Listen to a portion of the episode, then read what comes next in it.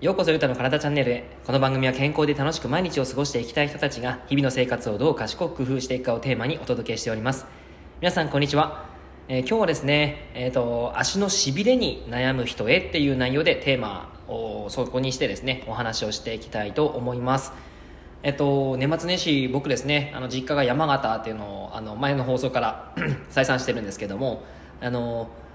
結構ですね僕移動距離移動時間がですね長いのがダメであの結構出張とかは多いんですけどもその椅子にずっと座っている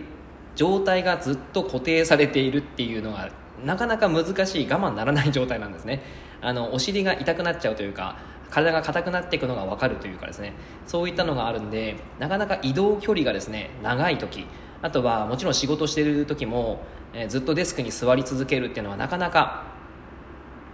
嫌ですというか厳しいです。はい。皆さんはいかがでしょうか？多分デスクワークの方ってずっと座ってなきゃいけないという方も多分多くいらっしゃると思いますからもう慣れてるよという方もねいらっしゃると思うんですが結構ですねその椅子に座り続けるということが結構体にとってですね悪影響を及ぼすよっていうことが最近分かっています。でその中でもその、まあ、いろんな状況にはなるんですけども、えー、足のしびれに悩む人って結構意外と多いんですよね、えー、座骨神経痛というものが皆さんご存知だと思うんですがその、えー、まあ、痛み、えしびれにつながっている方々が非常に多いです。はい、えー、該当する方はですねその、まあ、改善方法改善方法って言ったらちょっとおかしいですね。あの少し状態が分かって、えー、こういうふうにするといいのいいかもみたいな感じでちょっとヒントになればいいかなと思いますんで、えー、最後までぜひぜひ聞いていってください、えー、僕のお客様の中でも足がしびれてずっと気になってますとかですね。あのお医者さんに座骨神経痛っていうふうに診断されましたっていう方が、え多く多くでもないかあのぼちぼち来られます。で、えーと、座骨神経痛は、えー、4 5 0代に多いって言われていてで症状としては違和感が強くて中には歩けないくらいの痛みに悩まされている人もいます。で座骨神経痛って何なのかっていうと、え座骨神経痛はあ座骨座骨神経ですね。座骨神経は人体の中で最も太い神経なんですね。で腰からお尻にかけて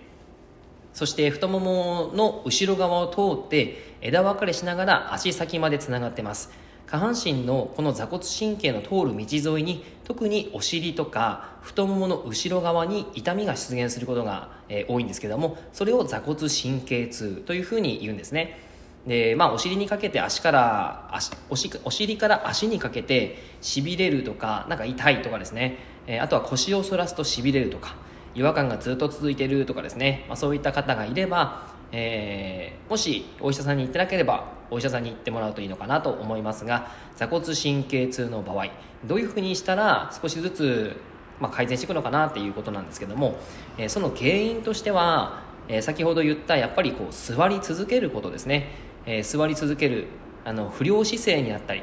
あとはその影響で運動不足になったりとかそういうことを、まあ、ずっと続けているとえー、まあ、座骨神経痛になる可能性があるということなんです。でそういうふうなことが言われますけどももう少しその踏み込んでお話をしていくと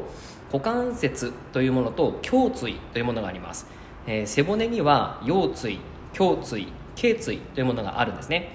で、えー、その胸椎というものはあのすごく稼働しなければいけない関節というふうに言われてます。同じく股関節も稼働しなければいけない関節です。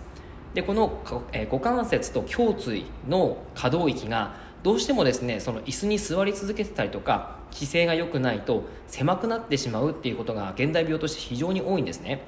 でそれがですね、あの腰痛につながったりとか座骨神経痛にもつながってくるよということなんです。はい、でそういうふうな状態になるとお尻の筋肉も適切にえ使えなくなってしまうんですね。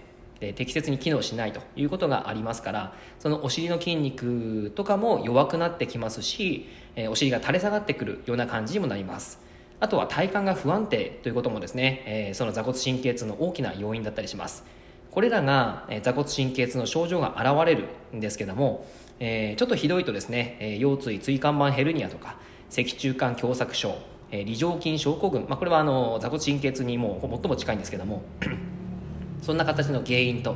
いう形に、え共通していきます、まあ、いずれもですね腰に負担をかけやすい状態になってくるわけですね。でしびれとか痛みの流れっていうのはあの、まあ、ヘルニアとかそうなんですけどもあのその一つ一つの椎骨、えー、腰椎だったら腰椎の椎骨が、えー、積み重なっているんですね。一つ一つの椎骨が積み重なって腰椎というものができてます。その腰椎が、えー、例えば何か一つ後ろに押し出されている状態だと、えー、そこにある組織が圧迫されてくるわけですね。そして神経を圧迫してしまってしびれにつながるということが、えー、座骨神経痛につながってきたりもするし痛みにつながってきたりするんですね。はい、ということで、まあ、その状況をやっぱり改善しなければいけないということなんですがまず初めに取り組むこととしてはい、ここからは改善方法なんですけれども、えー、やっぱりですね一つは筋膜筋肉を緩める緊張をほぐす解放するというものが必要になります。リリースですね、えー、最近で言うとリセットとか言われたりしますけどね、えー、その方法をやっぱりやっていくといいんですがあのまずですね、え皆さんご自宅にストレッチポールもしくはローラーというものがあるでしょうか。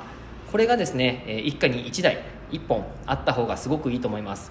その状態で、えー、ももの横であったりとかももの前であったりとかあとはお尻ですね、えー、テニスボールとかを使ってもすごくいいんですけどもテニスボールをお尻の、えー、片方のお尻の真ん中例えば、えー、とそうですねズボンパンツがあったらそのお尻の方に後ろポケットがありますよね。その辺にボールを当てて体重を乗せて、えー、ちょっと痛気持ちいいところを探して。でそこに荷重をかけながら30秒間ほぐしていく。ということをしてあげると非常にいいです。実際にですねこれは動画を見た方がいいと思いますので概要欄にその動画のブログを貼っておきますのでよかったらぜひぜひ見てください。はい、まずこのリリースが毎日できていかないと筋肉の緊張っていうのはその運動的な観点でいうとやっぱり緩まないんですね、はい、なのでこれがずっと続いてしまうとそれこそ座骨神経痛だけならいいんですがあとは他の、あの状態にもつながってしまいます。はい。そういう形で、えー、今もですねちゃんとリリースとかしながら体を変えていかないと将来歩けなくなるとかですね痛みにずっと悩まされるとかなってしまうんで、えー、そうならないように今のうちにケアをしておいてください。はい。では以上になります。内容がいいなって思えたら周りの方にシェアしていただくと嬉しいです。またいいねマークやフォローしていただくと励みになります。今日もラジオを聴いてくださってありがとうございました。では良い一日を。